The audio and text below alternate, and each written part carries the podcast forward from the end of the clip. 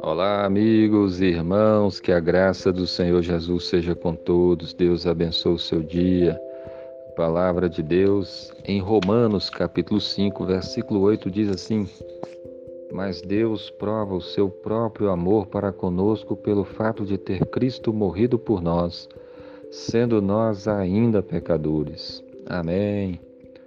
Esse versículo fala para nós sobre o grande amor de Deus e a prova que Deus de fato nos ama. A Bíblia diz que Deus nos ama de tal maneira que enviou o seu Filho amado Jesus para nos salvar. Ele morreu naquela cruz, derramando seu sangue, porque Deus nos ama, porque o próprio Cristo nos ama.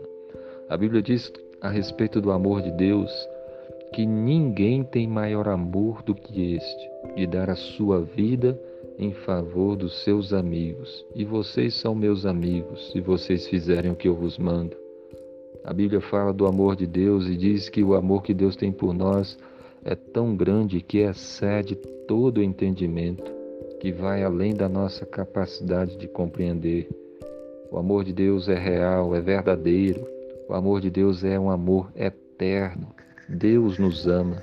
E o texto está dizendo aqui para nós mas Deus prova o seu próprio amor para conosco pelo fato de ter Cristo morrido por nós.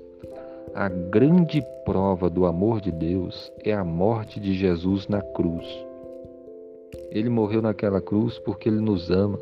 Ele derramou o seu sangue para nos salvar dos nossos pecados. É o sangue da nova aliança, o sangue derramado em favor de muitos para a remissão de pecados foi derramado na cruz como uma prova do amor que ele tem por nós. Deus nos ama e a morte de Jesus na cruz é a prova desse grande amor.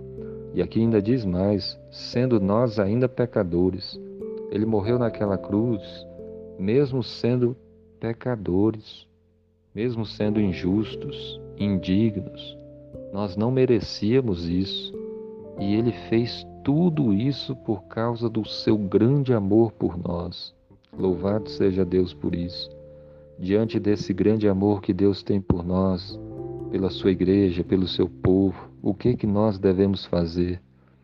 Nós devemos amar a Deus também e amar com todo o nosso coração, com todas as nossas forças, com todo o nosso ser. Deus nos ama e Ele quer que nós também o amemos e tenhamos uma vida de amor a Ele. Então procure amar o Senhor, arrependa-se dos seus pecados, abandone tudo aquilo que você sabe que desagrada o Senhor. Procure andar na comunhão com o Senhor Jesus. Ele nos amou, Ele nos ama e, ele, e a palavra de Deus diz: quem nele crer tem a vida eterna, mas quem rejeita o Senhor Jesus, o seu sacrifício, sofrerá o juízo de Deus. Então, diante dessa grande prova do amor de Deus por nós, a morte de Jesus na cruz, nós não podemos virar as costas para Ele.